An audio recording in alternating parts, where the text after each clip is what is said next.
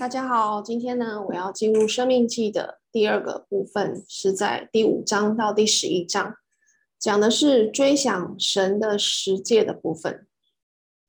追想神的十诫，那这是在《生命记》的第二大段，就是关于着重在现在检讨圣洁的部分。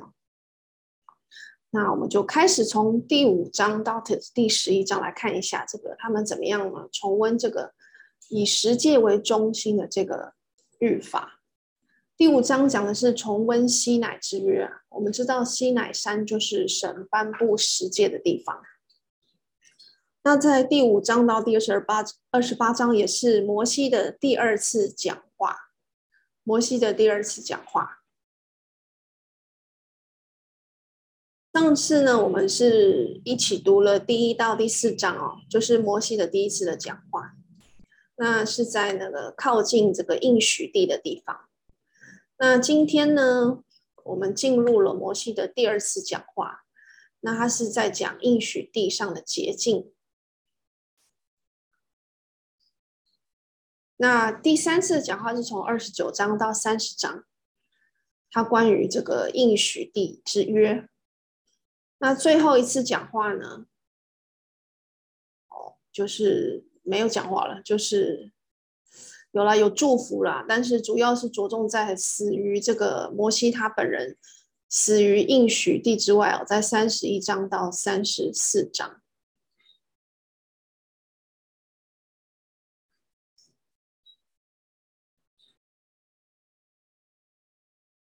第五章呢，就是回顾在何烈山呢颁布十诫的事情。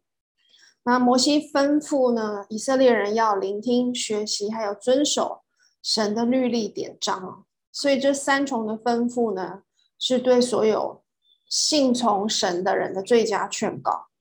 第一个就是聆听，好，要聆听，就是要领受、吸收从神来的启示。第二个是要学习。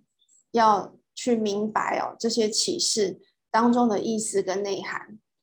第三个是要谨守遵行，是指我们要将所学到，然后所明白的，在生活中实践出来。所以这三个步骤是要一环扣着一环一环啊。所以说，现在我为什么要花这些时间来读圣经？然后呢，要试图让自己明白，也跟你们分享，就是因为这个学习的过程是很重要的。如果我们不明白圣经的意思跟内涵啊，我们就不知道如何去谨守遵行，我们可能会误解或者甚至误用啊。那这是神所不希望呢，也不乐见啊，呃，人人所做的事情。所以聆听、学习，然后谨守遵行，是一个必要的这个步骤。那在第五章呢第三节呢，他怎么说呢？他说。这约不是与我们列祖立的，乃是与我们今日在这里存活之人立的。他说这个不是呢，并嗯不是一个很好的翻译啊，他应该是翻作不只是，就是说这个约不不仅是耶和华与我们列祖所立的，而更是与我们立的。因为神的约是与列祖立的，但是呢，也是与这个第二代还有之后的以色列人所立的。那摩西是旧约的中保，然后到了新约，耶稣就是我们的中保。那第五章的七到二十一节就进入十诫，第一个呢就是不可敬拜别的神，记载在第七节。那这个敬拜别的神哦，不可敬拜别的神，就表示我们的耶和华是独一的真神。独一在希伯来文有两个意思，一个是绝对的一，一个是综合的一。那神是三位一体的神啊，所以这边的独一指的是一个综合的、一个联合的一的概念。所以在生命记第六章第四节哦，我们有读到过说，以色列啊，你要听耶和华是我们独一的主。这边的独一的这个意思，就好像在创世纪第二章的二十四节也有说到，他说，因此人要离开父母，与妻子联合，二人成为一体。这这两个地方的这个独一或者是成为一体的一体哦，都是一个综合的，就是联合的一的这样的一个概念，而不是绝对的一。那第二个诫命呢，就是不可雕刻或者是敬拜偶像。那这并不是重复第一节，第一节是说不可拜别的神，第二个是不可雕刻或敬拜。因为呢，人可以不使用这些偶像，然后还去敬拜一些其他的这个神秘的存在，如例如日月星辰。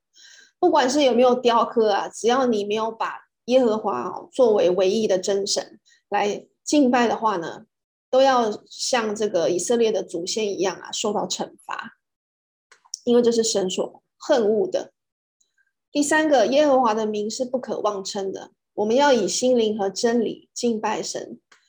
因为这个约翰福音四章二十四节告诉我们，神是个灵，所以呢，拜他的必须用心灵和诚实拜他。那诚实其实它翻译的不是很精确，在英文呢，其实是心灵和真理来敬拜他。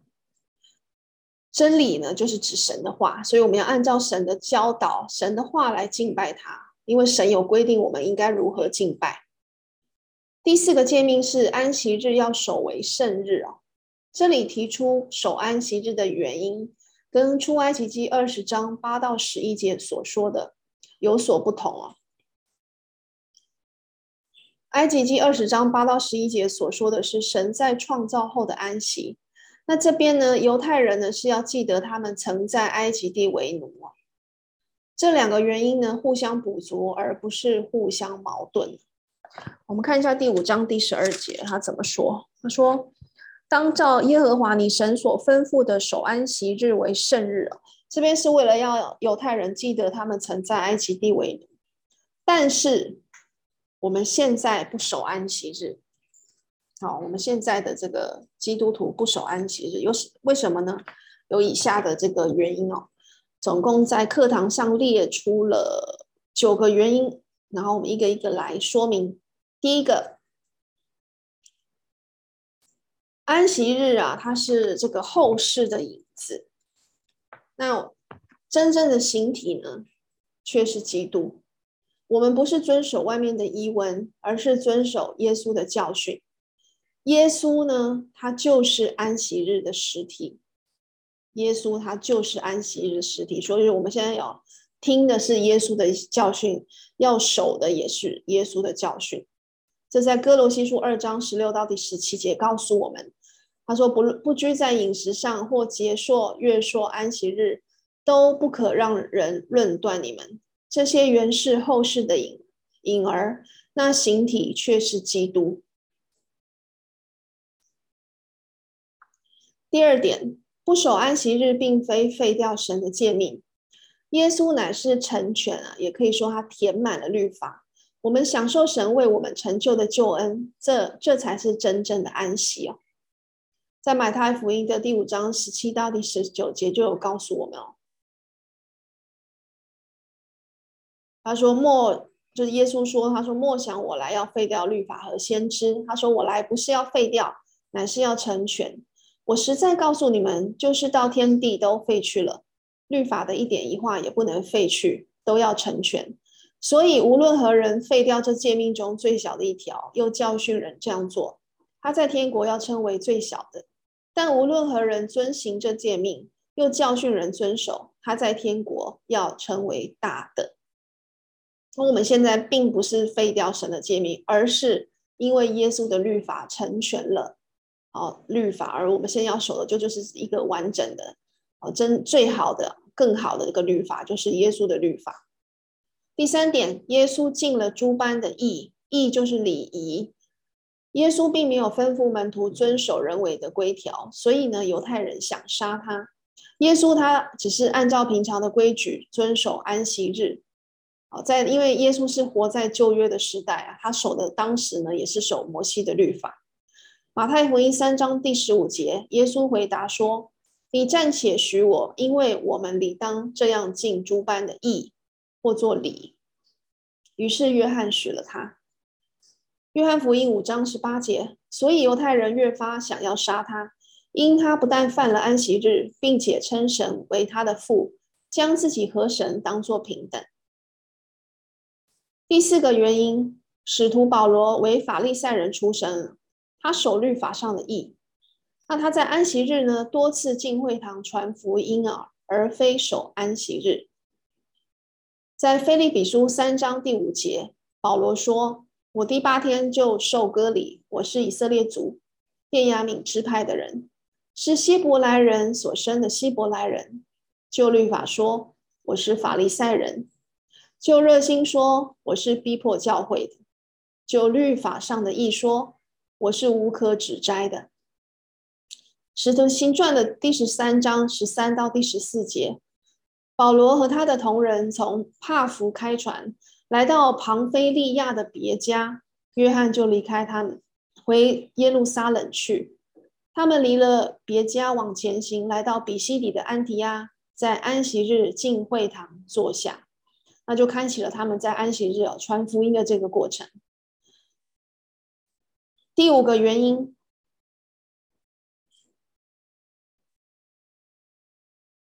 耶稣说：“安息日是为人设立的，人非为安息日而设的。旧约设立安息日是为了引人认识安息日的主耶稣。哦，耶稣就是安息日的主。如今耶稣已来到，我们已不在律法之下。马可福音二章二十七节，耶稣又对他们说：安息日是为人设立的，人不是为安息日设立的。”加拉太书三章二十四到二十五节，律法是我们训蒙的师傅，引我们到基督那里，使我们因信称义。但这因信得救的理，既然来到，我们就此不在师傅的手下了。第六个原因，今日基督徒守主日而非安息日。我们现在不在旧约律法，而在基督的律法之下。不用去负犹太人也不能负的恶。罗马书六章第十四节，罪必不能做你们的主，因你们不在律法之下，乃在恩典之下。使徒行传十五章第十节，现在为什么试探神，要把我们祖宗和我们所不能负的恶放在门徒的颈项上呢？第七个原因，一切有关道德的诫命，在新约之下有吩咐。哦，当要敬拜神讲了五十次，不可拜偶像，在新约讲了二十二次，孝敬父母讲了六次，不可奸淫十二次，不可偷盗六次，不可作假见证四次，不可贪恋四次，不可杀人七次，不可妄称耶和华的名哦，在那个祷告中有说愿人都尊你的名为圣，所以也提到了，这也是一种不可妄称耶和华名的一种。这个教导，但是在新约中就是没有吩咐要守安息日，所以我这是第七个原因。第八个原因，安息日教会的人呢，他只是外表上守安息日，实际上呢，并没有完全的守其规条。例如，在利未记二十三章三十二节告诉我们，二十四小时都要守安息日。然后呢，耶利米书十七章二十一一条讲到，不可以负重啊，你不可以去拿重的东西。出埃及记三十五章第三节也不可以生火，出埃及记十六章二十三条也不可以烤或者是煮。所以，如果你违背了这其中的一条，就等于犯众条啊，就等于是没有啊，完全的来遵守安息。这在雅各书二章第十节告诉我们，因为凡遵守全律法的，只在一条上跌倒，他就是犯了众条。第九个原因。耶稣被钉十字架时，已经把妨碍自由的律法都撤去，安息日的律法不再捆绑我们，我们又何必自投罗网？哥罗西书二章十四节，又涂抹了在律例上所写攻击我们、有碍于我们的字句，把它撤去，钉在十字架上。加拉太书第五章第一节，基督释放了我们，叫我们得以自由。所以要站立的稳，不要再被奴仆的恶挟制。以上呢，就是九个原因啊，告诉我们为什么我们今天不再守安息日。接下来我们继续看十诫中的第五诫，要孝敬父母。第六诫，谋杀是不可的，告诉我们要尊重生命。谋杀也包括自杀，也包括堕胎。第七个诫命，奸淫是不可的。因为我们要尊重婚姻，所有婚外的性行为，包括同性恋等，都是不可以的。第八个诫命，偷盗是不可的。第九个诫命，作假见证陷害人是不可的。第十个诫命，贪图别人的东西是不可的，因为我们要尊重人权，这些都是尊重人权的一种规定。那第五章的二十二节告诉我们，这些话是耶和华在山上，从火中、云中、幽暗中大声晓諭你们全会众的。此外，并没有添别的话。他说没有添别的话呢，这个话可能是显示哦，这些十诫是旧约的这个要求，基本的要求的摘要，全面的摘要。那其他的律法呢？哦，我们之前讲过有六百一十三条的这个律法呢，只是呃这些十诫的这个解释跟扩充。那在颁布律法之后，以色列民呢，因为神的显现而惧怕。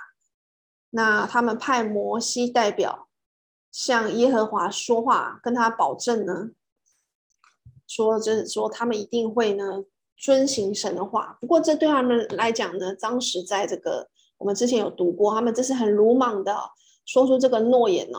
那些以色列民并不了解到自己是有罪的，还有无能的。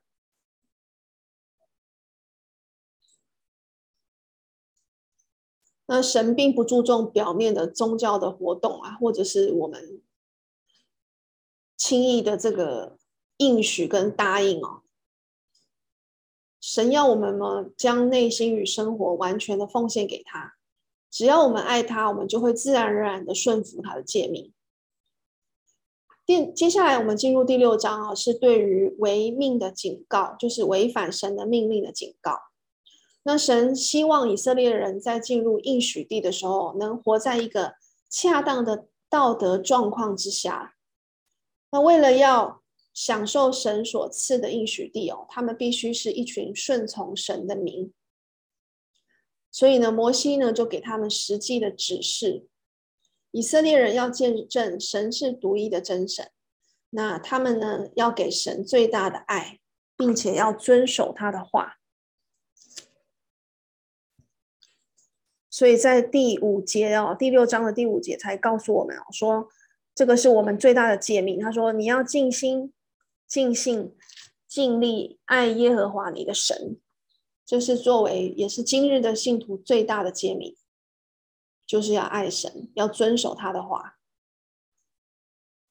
那当他们进入应许地的时候啊，那里是充满很多敬拜多神的人民啊。很多人都选择信靠其他众多的神，古今皆然，所以作为基督徒也是一样。可是时候要到呢，人将承认耶和华是独一的真神啊，那耶和华也将成为全地的王。这个记载在撒迦利亚，撒加利亚书十四章第九节说：“耶和华必做全地的王，那日耶和华必为独一无二的。”他的名也是独一无二的。另外呢，神非常强调呢，父母必须要将圣经教导给他的儿女。敬畏神的家庭呢，是一个和谐的这个家庭。那在这个环境中呢，是最适合教导神永恒的真理。所以父母亲呢，要以这个经文啊为命令啊，在信仰上好好的教导儿女，而不是让这个外面的学校啊。老师啊，同学啊，去影响他的孩子。犹太人实实在的把律法的经文系在手上和戴在额上，但是呢，耶和华所要求的是他们的行动和意愿都应该受到律法的控制。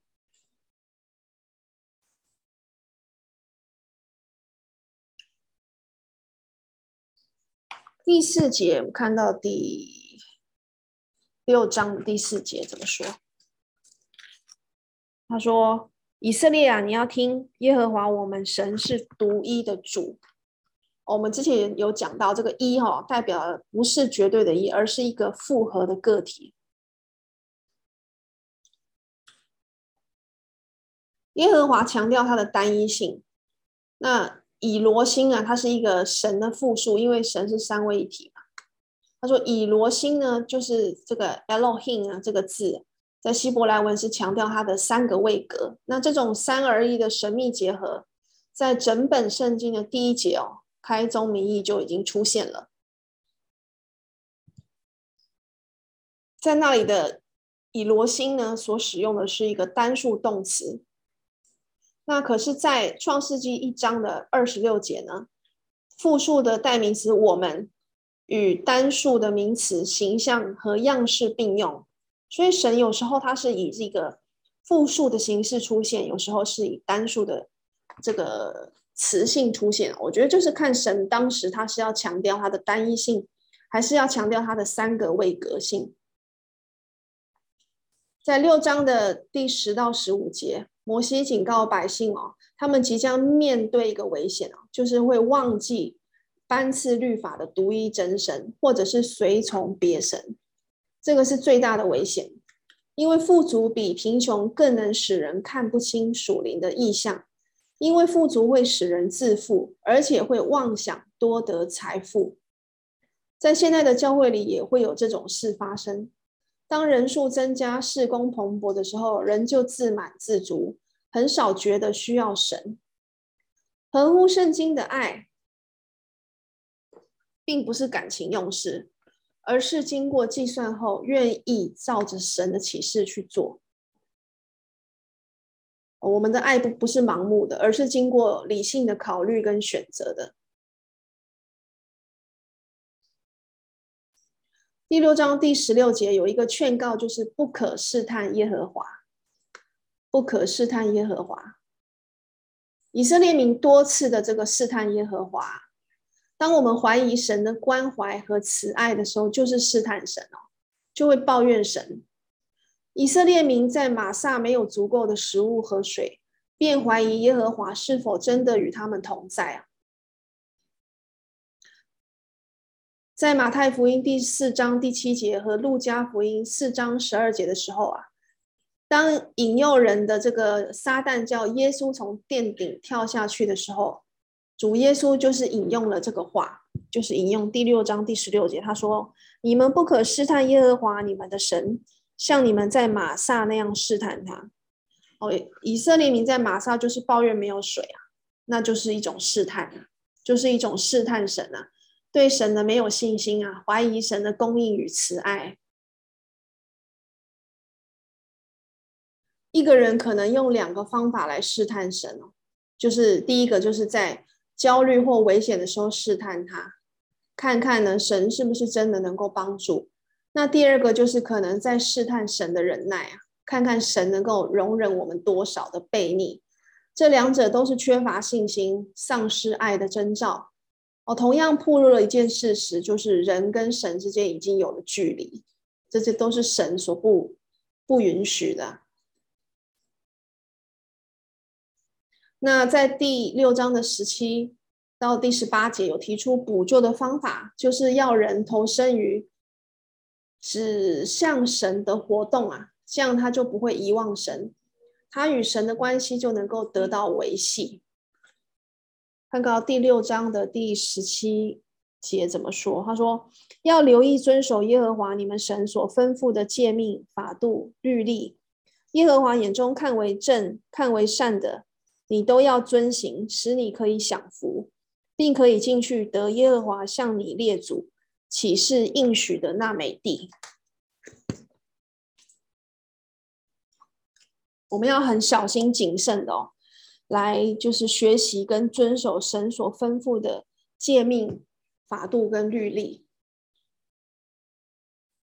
在呃六章二十五节就告诉我们：我们若照耶和华我们神所吩咐的一切诫命谨守遵行，这就是我们的义了。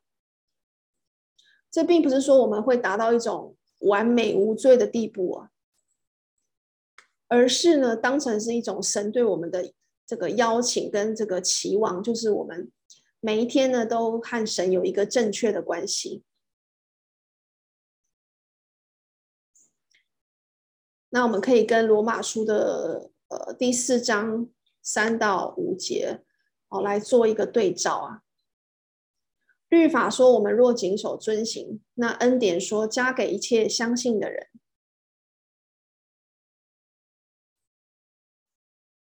那经上说什么呢？说亚伯拉罕信神，这就算为他的义。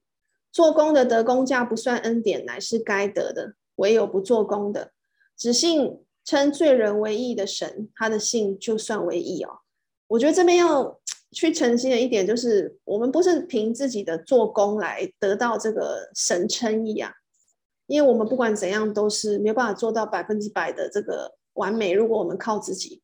但是因为耶稣的牺牲啊，然后我们也因为感谢跟相信耶稣的牺牲，我们照着耶稣所教导我们去做，我们就因为这样呢，被耶稣称为是义人，是因为我们相信跟我们顺服的这个，他本身也是要带有这个顺服的行为。但是如果我们是靠着自己以为正确的事情去做，我们以为这样做是好，神会喜悦，但是我们并没有真的去。从神的话语的谦卑的学习的话，那样的我们自己以为义的行为啊，哦，就不是按照圣经所规定的那个方式去做的话，那我们并不会因此而成为义啊。就是我们得到我们的那个心态，第一个我们的那个心态就是关键，是我们做这些事情是因为我们觉得自己是艺人，是好人，还是第二个我们知道我们自己是。罪人，可是因为我们感谢神啊，为我们的牺牲，我们愿意顺服他，然后呢，做他眼中啊要我们去做的事情，所以而被他称为义，那就是一种对他对神的信心啊。那在第六章呢，告诉我们这个，我们来统整一下，就是谨守遵行神诫命的五个好处。哦，第一个日子得以长久，在第二节，第然后再来第三节，他说可以享福，还有得美地，在今天来讲，我们的美地就是天国，在第第六章十八十九节告诉我们。第四个好处是可以保全生命，在二十四节。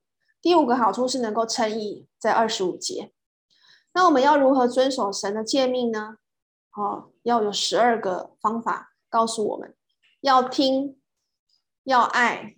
要记记得的记，然后要教，要把我们所学的神的诫命教导出去，然后要谈我们的这个言语，要谈论神的神的诫命，然后要戴戴在手上，戴在额头上，并不是真的形式上的戴哦，应该是把它记在我们的这个脑子里。我们要记经文，然后要写，把它写出来，要谨慎，就是我们要去想，然后要怕。要敬畏神，要做，要侍奉神，要誓发誓的誓，就是要指着这个神的名来发誓。最后第十二个要戒，警戒的戒，就是不可试探神，在第十四到第十六节，不可试探神。接下来我们进入第七章哦，就是应付拜偶像的列国的指示哦。哦，神告诉这个摩西啊，透过摩。神透过摩西来警告以色列民，不要跟住在迦南地那些拜偶像的异教国家混合。那为了惩罚这些异教拜异教的人民啊，包括赫人、格加撒、亚摩利、迦南、比利洗、希未人跟耶布斯人哦，这七种人哦，他们难以言尽的罪啊，所以神呢下令那个以色列人把这些外邦人都除灭，以保守以色列人不受到污染。虽然这些人民也是神所创造的，可是呢，神他并不容许罪恶这样子无止境的继续蔓延啊。那所以以色列人就成为神施法的工具哦，就，就好像后来神也会用其他的民族来惩罚以色列人罪一样。所以神有他的这个作为啊，不管是这个世界上我们觉得好的不好的人，坏的不好坏的，然后或者是好的事情，神都可以用这些。作为他的工具来，呃，展现他的这个公义。可是呢，犹太人呢，神也知道他们没有遵守，就是除灭那些迦南人的这个诫命啊。那后来呢，也因为就是跟他们通婚，就产生了对他们信仰上的这个威胁。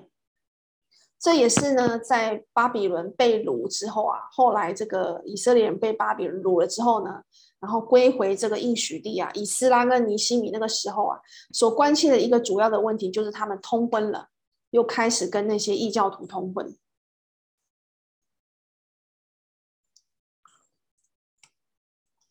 神拣选了以色列啊，特作自己的子民。他不想他们像列国一样啊，神并非因为他们人数多。然后拣选他们，相反的，他们在他们的人数在万民中是最少的一群啊。那神拣选以色列人，是因为神爱他们，并且希望他们在凡事上可以听从他。耶和华呢，因为迦南人的恶行呢而恨恶他们，可是呢，他却爱以色列民，并不是因为以色列民有什么好，只单单是因为耶和华爱他们，而且又要守这个。神他自己向他们列祖所起的誓，那今天呢，神也透过这个福音来拣选所有的基督徒。我们如果能够信靠主耶主基督，并不是出于自己的功劳，而是由于神的良善与恩典啊，所以让我们有这个机会可以信靠，听到福音，然后信信靠福音，这就是神的恩典。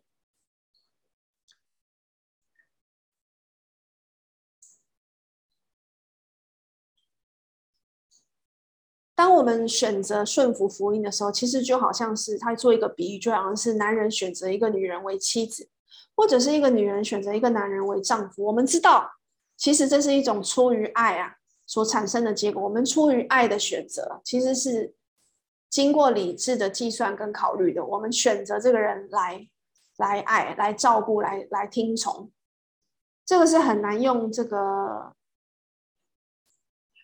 很难去解释的，但其实它是一种选择。那神的本意并不是只选择以色列人，他要他的神的爱是对全世界的，只要愿意顺从接受他的人，他都爱。他本来就爱神爱世人，他希望全世界的人都得救，所以他的本意是要透过以色列的人来赐福给这个世界。神更大更广的计划在后头，在旧约中我们看到神特别偏爱以色列民，但是那只是一个开端而已哦。在新约中，我们看到神更大的这个爱是给全世界的每一个人。那在第七章呢，呃，有讲到这个黄蜂啊，就是二十到二十四节，第七章。他有讲到，神会帮助这些以色列民赶出迦南人，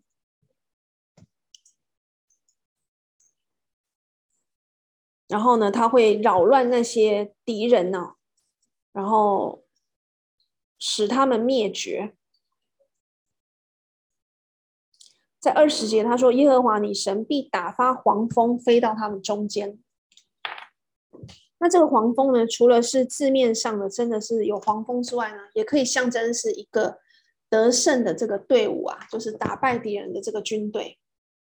所以我们在第七章看到一直得胜的原因呢，就是因为人如果能够纪念神的作为，他就无敌可畏，无敌呀、没有什么好害怕的，因为我们得胜是靠神的帮助。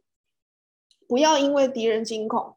不要因为我们所面对的问题，我们所面对的人而惊恐、而害怕、而丧失信心。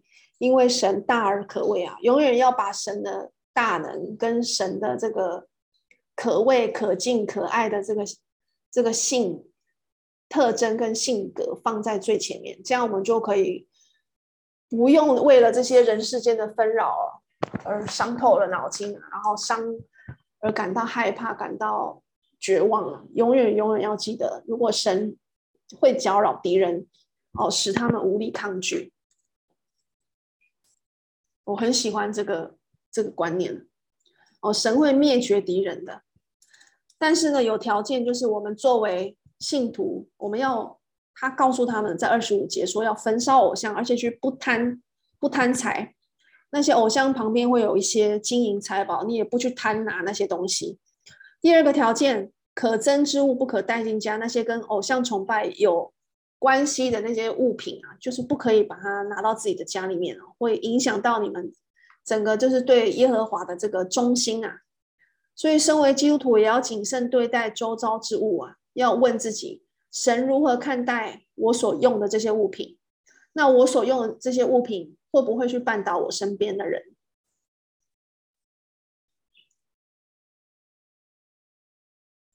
那四世纪二章二十一到二十三节呢，提出了一个不让以色列民马上得胜的原因。哦，如果有时候神不让以色列民得胜，或不让我们呢立刻解决问题呢，神有他的原因啊。像像这边呢，四世纪的这边就提到说，神用那些剩下的外邦人来继续的来试验以色列人。所以呢，神能够用同样的方法跟大能来改变我们的生命，他会在每一段时间教导我们不同的功课。所以，我们不必指望呢，一信耶稣，我们的灵命就能够立刻成熟，所有的问题就能够完全解决，而是要一步一步的改进。相信神会带领你不断前行，使你的生命逐步产生改变。当你回顾以往，就会看出自己有何等奇妙的改变。以色列人最大的威吓，并不是迦南人，而是他们的偶像。还有跟这些偶像有关的严重的道德败坏，他们也就是我们所最需要准备的战役是属灵的，而不是实物的。这就让我想起出埃及记十九章六六节啊，一再的强调；还有利未记十一章第十五节、四十五节，一再强调，神说：“我要你们归我做祭司的国度，为圣洁的国民。”所以你们要圣洁，因为我是圣洁的。要怎样圣洁？在生命记第七章告诉我们，哦，有很多的方面都要圣洁。第一个，不可与外邦人立约，哦；第二个，不可与外邦人结亲；第三个，不可容忍偶像；第四个，要知道我们归给神；第五个，因为我们是神专爱的子民；第六个，神向守约的人施慈爱。第七个，神当面报应恨他的人，绝不迟延。第八个，要，所以我们要谨守遵行神的诫命，这些都能够帮助我们能够圣洁，能够守约，守与神的约。主内蒙福的条件跟情况，在第七章也得到了很很多的这个启发。要怎样在主内蒙福？第一个条件在第十二节，他说你要听从这些典章，谨守遵行。那如果谨守遵行会有什么情况呢？在第十三、第十四节告诉我们，人畜会增多哦，我们人会呃都能够生养，在当时的情况，然后那个牲畜也没有不能生育的，而且会五谷丰收。还有一个情况在第十五节，我们的疾病远离，身心会健康。条件不可包容敌人及其偶像，不可包容敌人及其偶像。当然不是说我们要把他们除灭或砍尽杀绝，不是，是说我们的心态上、我们的信仰上、我们的这个重心、我们的心的这个重心啊，我们的脑子不可以包容偶像，不可以包容那些就是。异教的风俗，那些会影响我们这个信仰纯正的这些人事物，我们要跟他划清界限，不要受到他们的影响。接下来，我们进入第八章，神在旷野的善待啊。从第八章到第十一章第七节，都是从过去学习教训。所以第八到第九章啊，有学者简洁的说，可以提到，就是说提到了两个，现在提到过去两个重要的教训。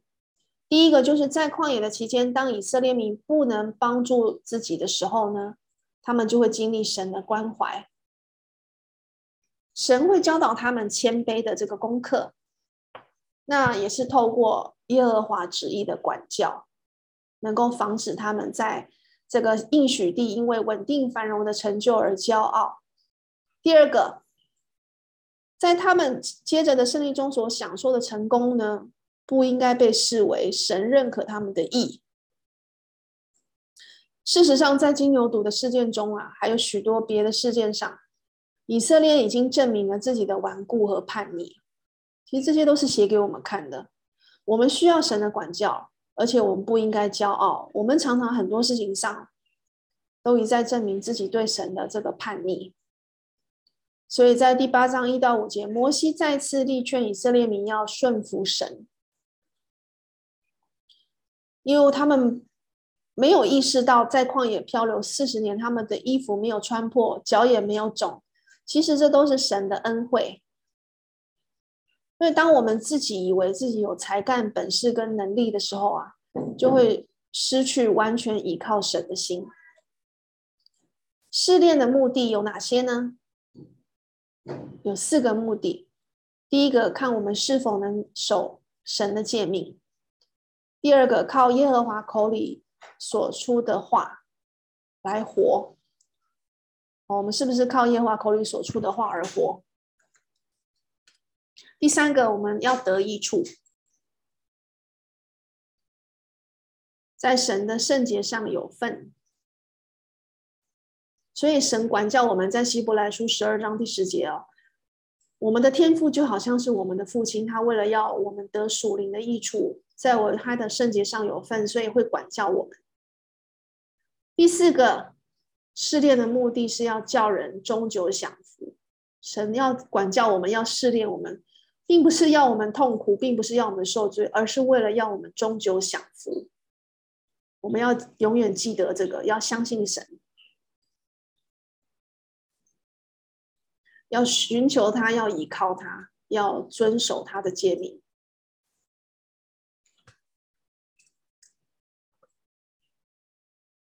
如果我们忘记神的恩惠啊，在以色列民就是给我们最好的这个警惕，就是百姓忘记神为他们所做的这个大能，那神就会毁灭他们的，就好像毁灭迦南地的那些不信他的那些国家是一样的。忘恩的话，就会自取灭亡。在第八章第七节呢，有讲到这个美地。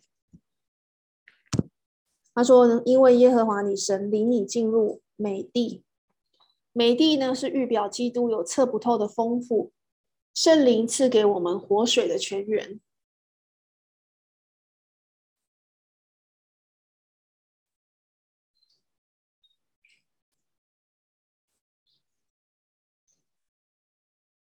如果没有属灵的知识，我们就会灭亡。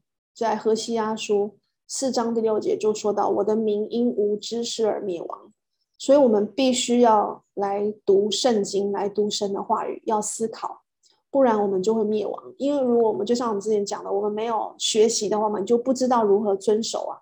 我们脑中的那个知识会是错误，会是扭曲的。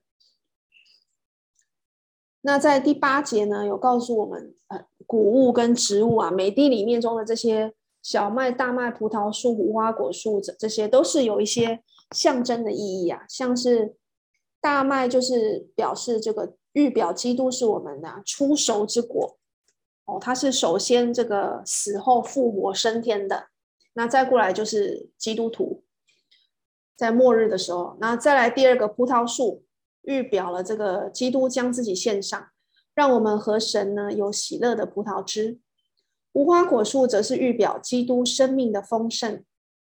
橄榄树，橄榄树它能够活很久，它有一两千年的寿命，所以是象征哦，蛮有圣灵的能力。那这个蜜呢，蜂蜜的蜜，它是象征着甘甜哦。那我们我们所拥有的这些。基督而来的属灵知识呢，是在诗篇十九章十节哦，都比金子可羡慕，且比极多的金金可羡慕，比蜜甘甜，且比蜂房下滴的蜜甘甜。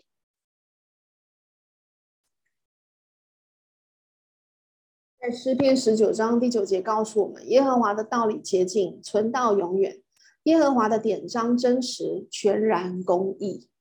所以它这个是比蜜还要甘甜的，我们所学习的道理非常珍贵。再来，我们进入第九章，神帮助以色列民，也帮助我们打胜仗。但是我们也看到，在西乃的这个人的悖逆。第九章呢，一到三节告诉我们哦，神走在前面，就能够制服南宫的那些臣跟人哦。那也要注意到，他说神要灭绝他们，你就要照耶和华所说出的赶出他们，使他们速速灭亡。所以神跟人的工作是不可偏废的，神跟人是有做互相补足的工作。神要灭绝他们，可是呢，民也要照耶和华所说的去赶他们，他们也要做他们打仗的功夫。那神在当中呢，就会帮助他们。在第九章四到第七节呢，三次警告以色列人不要把成功归因于他们自己的义。那第四节说，把这个地赐给以色列人，是因为当时地上居民的恶。以色列民他们自己其实呢是应着景象不听话的，而且是悖逆和令人生气的。那在第第九章八到二十三节就有讲到他们怎样悖逆，譬如说，在他贝拉抱怨啊，玛撒说没有水，基伯罗哈他瓦。吵着要吃肉，但加低斯巴尼亚又不愿意进入这个应许地啊，又害怕，所以呢，以色列民哦，很多次在这个三十八年的这个流浪中哦，仍然展现出不信靠神啊。那不信就是众多罪恶祸患的根源，我们一定不能够失去对神的信心啊。那摩西四十昼夜不吃喝，为百姓代求，就如同基督为我们代求一样。这个记载在第九章的第十八节。那有一句话说：“All habits die hard。”所以九章二十二节说：“你们在他贝拉、玛萨、基伯罗、哈他瓦，又惹耶和华发怒。”Those who fail to learn from the mistakes of their predecessors are destined To repeat them，不从过去的这个祖先的教训哦，得到经验的人哦，注定哦会再次的犯同样的错误。我们是否能够从我们的错误中得到教训呢？不论是从自己的错误，还是从我们祖先的错误中得到教训呢？再来第十章呢，是在复述西乃山的事件，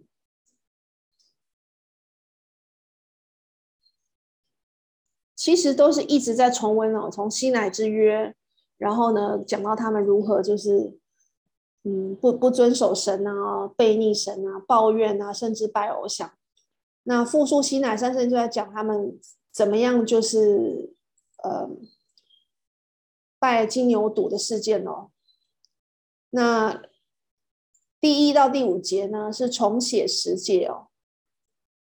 那这是第二次颁布律法之后啊的事件，就是在拜了金牛犊之后呢，摩西再一次上山哦，然后呢拿到了第二块的石，第二次的这个石板。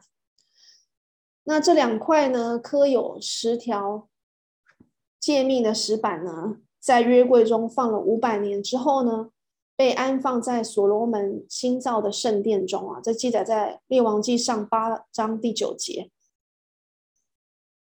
最后一次提到约柜呢，是在所罗门以后大约三百年，就是约西亚做犹大王的时候啊。哦，这是在历代志下的这个三十五章第三节。那此后呢，就没有再提到约柜的下落了。那摩西摔碎石板，可是上面是神所写的字哦，所以我们这边也可以看到，摩西他似乎也做的超过了，因为他有理由生气，可是似乎没有理由这样的摔石板，因为上面是神所写的字嘛。我们生气，可是要有所节制，要有所收敛，不能因为哦生气然后就犯罪。那我想也是，因为我们看到摩西这样的这个脾气，所以他之后呢，也没有办法控制 控制自己的情情绪跟脾气，而击打磐石两次哦，成为好像最后一根稻草，让他没有办法呢得到神的这个许可来进入迦南地。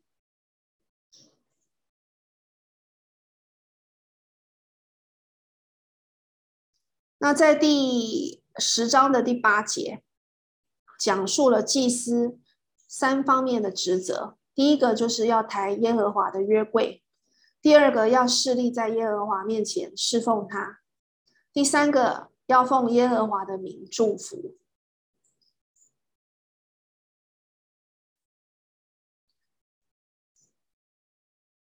再来第十章十二到二十二节啊，在回顾了许多往事之后呢，摩西就向那些悖逆的以色列民发出呼吁。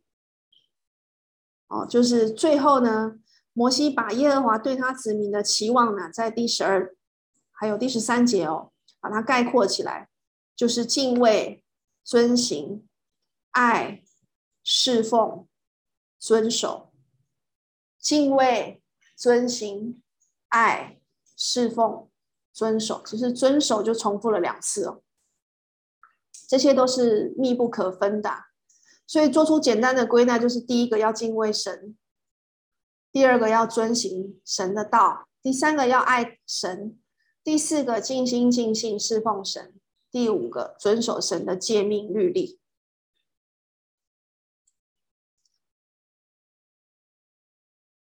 所以，我们再一次在《生命记》第十章中重申要求，复习一下，有五个要求。第一个，敬畏、爱，还有侍奉他，在第十二节。第二个，遵守他的道、诫命，第十三节。第三个，除掉心里的污秽，第十六节。第四个，怜爱无依靠的人，十八到第十九节。第五个，专靠他。赞美他，二十到二十一节。再来，我们进入第十一章，祸福都取决于我们是否认真对待神。祸福都取决于我们是否认真对待神。出埃及时，超过二十岁的士兵都被拒绝，不能进入迦南地了。这记载在《生命记》第二章第十四节，还有《约书亚记》第五章第六节。因为他们的悖逆，尤其是神不能忍耐哦，在大坍亚比兰的这个背这个背叛哦，就是可拉一党的这个背叛这个神的这个这个命令。然后呢，神对拜偶像呢，的埃及人的审判和对以色列人哦，里面那个叛逆的人的严重审判，都可以作为我们的见解。那第十一章的八到三十二节呢，摩西呢要告诉他们，在应许地上得以过长久日子的方法，就是遵守一切的诫命。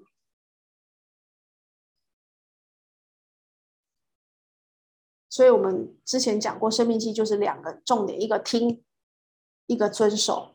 听神的话，然后遵守神的话。大量的雨水和丰富的收割都是顺服神的赏赐，这记载在十三到第十五节。可是，人如果忘记神和拜偶像，就会有干旱与荒芜随之而来。如果我们去拜别的神，我们就会速速的灭亡。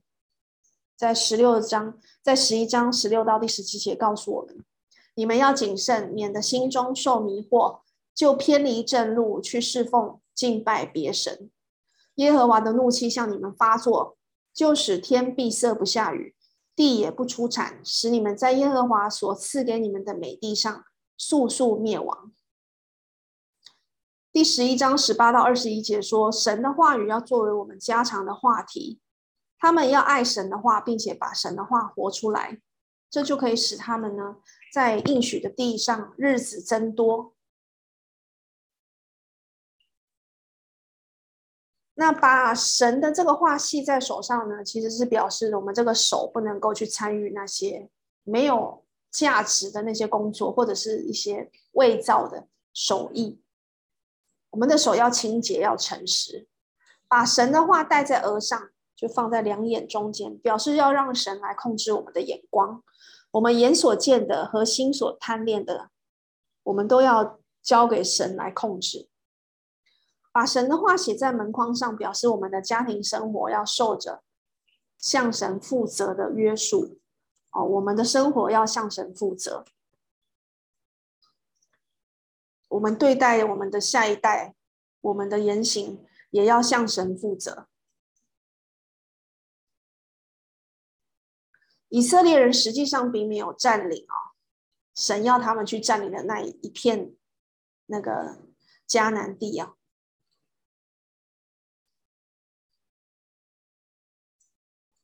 在应许中呢，其实那些地都是属于他们的，但是呢，其实这个版图只是到最后，在所罗门的时代也是，只是包括那些进贡啊，他们得到那些国家的进贡，可是那些国家仍然保有自己的政府，并没有完全的按照神的指示啊，去占领那些地。那只有在这个第十一章二十四节这句话，我们来读：凡你们脚掌所踏之地，都必归你们。从旷野和黎巴嫩，并幼发拉底大河，直到西海，都要做你们的境界。这个应许只有在基督作王的时候，才得着完全的应验。这也是属灵上的这个占领。那在十一章二十六到三十二节呢？在顺从的情况下呢，得祝福；在叛逆的情况下得咒诅。那迦南地的两座山代表了这个真理，基利心山代表祝福，以巴路山代表咒诅。这两座呢，位于事件附近的山，中间有一个细小的山谷，当中的祭司宣告，随着顺服而来的祝福。以色列的一半支派要站在基利心上，基基利心山上。那另外六个支半支派要站在以巴路山上。那如果要看这两座山的重要性呢？我们在《生命记》二十七章十一到二十六节还会看到这两座山的这个重要性。基利新山是宣告祝福，以色列人呢，之后被掳归回后呢，撒玛利亚人就在此在此山哦建造圣殿。然后呢，宣布咒诅是在以巴路山。事件这个地名，它的原来的意思是肩膀的意思。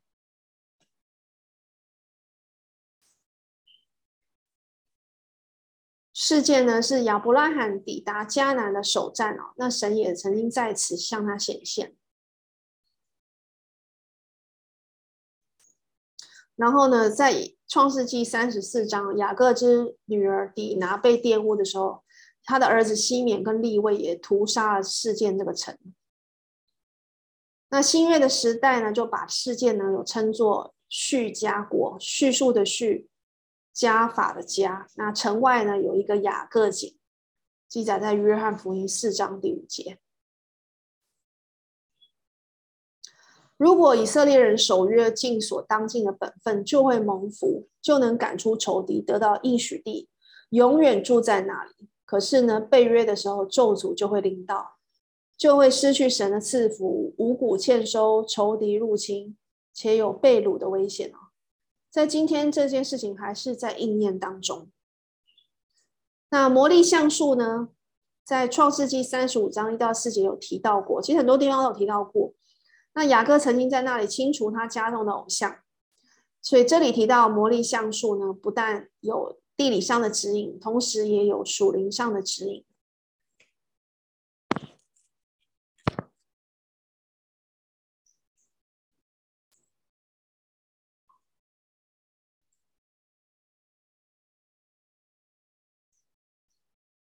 所以在十一章三十节，他有说这个。这两山呢、就是我们刚刚讲的这个基利心山跟以巴路山。他说这个是在约旦河那边日落之处，有住亚拉巴的迦南人之地，与吉甲相对，靠近魔力橡树吗？好，在事件的旁边就有魔力橡树啊，也就是呢，雅各呢。把这个外邦人的神像和他们耳朵上的环子都藏在这个世界那里的橡树底下，